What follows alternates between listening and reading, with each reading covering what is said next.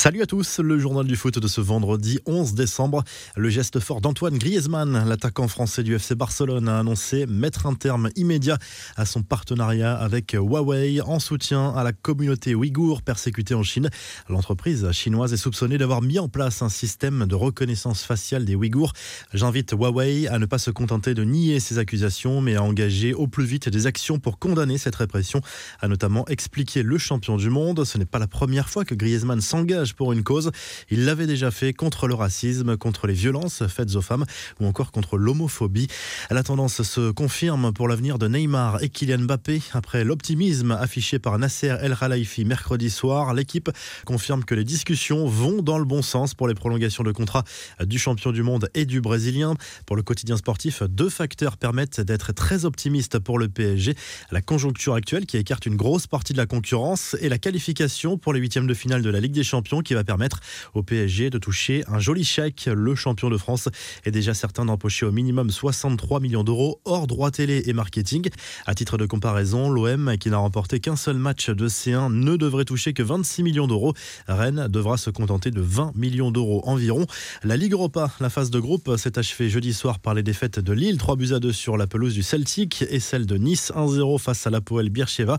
Les Niçois étaient déjà éliminés. Les Lillois ont perdu la première place du groupe glané sur le fil par le Milan AC. Voici la liste des 32 équipes qualifiées pour les 16e de finale. Le tirage au sort est prévu lundi. Les matchs auront lieu les 18 et 25 février prochains. Le LOSC pourrait tomber sur du lourd. La Roma, Arsenal, le Napoli, Leicester, Tottenham ou encore Manchester United. Le Dynamo Zagreb ou encore Offenheim représenteraient des tirages un peu plus abordables. Il y a eu une polémique lors de cette soirée d'Europa League, arbitrée par le français Benoît Bastien. Le match entre les Young Boys et Cluj a été extrêmement tendu à la fin avec trois cartons rouges distribués. L'équipe roumaine s'est demandé si elle n'était pas victime de discrimination. C'est parce que vous pensez que les Roumains sont des gitans Non, a lâché un membre de l'équipe de Cluj. Une phrase qui pourrait faire écho à la polémique survenue en marge des accusations de racisme à l'encontre du quatrième arbitre du match PSG Bachak Shehir. Les infos en bref, cette fois c'est officiel. La prochaine édition du Trophée des Champions se déroulera sur le sol français le 13 janvier. La LFP a choisi le stade Félix Bollard de Lens pour accueillir le match entre le PSG et l'OM. La Belgique termine l'année 2020 en tête du classement FIFA pour la troisième année consécutive. La France reste deuxième. Le Brésil complète le podium. La nouvelle sortie médiatique de l'un des favoris pour l'élection à la présidence du Barça, Victor Font, s'est de nouveau exprimé sur une radio catalane au sujet de Neymar. Il estime que la situation financière préoccupante du club ne permet pas d'envisager un éventuel transfert et que de toute façon, la star du PSG n'a pas sa place au club. Les confidences d'Edinson Cavani au sujet du dernier mercato arrivé à Manchester Manchester United après son départ libre du PSG. L'attaquant uruguayen a révélé avoir refusé des offres de la Juve et de l'Inter cet été, offre qu'il a refusé par respect pour les supporters du Napoli. Si je pense à Naples, je pense à la joie car je sais que j'ai tant fait pour eux qu'ils continuent à m'honorer, a expliqué Cavani. Enfin, un mot sur l'équipe de France Espoir plutôt bien lotie lors du tirage au sort de la phase de groupe du prochain Euro. Les Bleus affronteront le Danemark, la Russie et l'Islande fin mars au premier tour.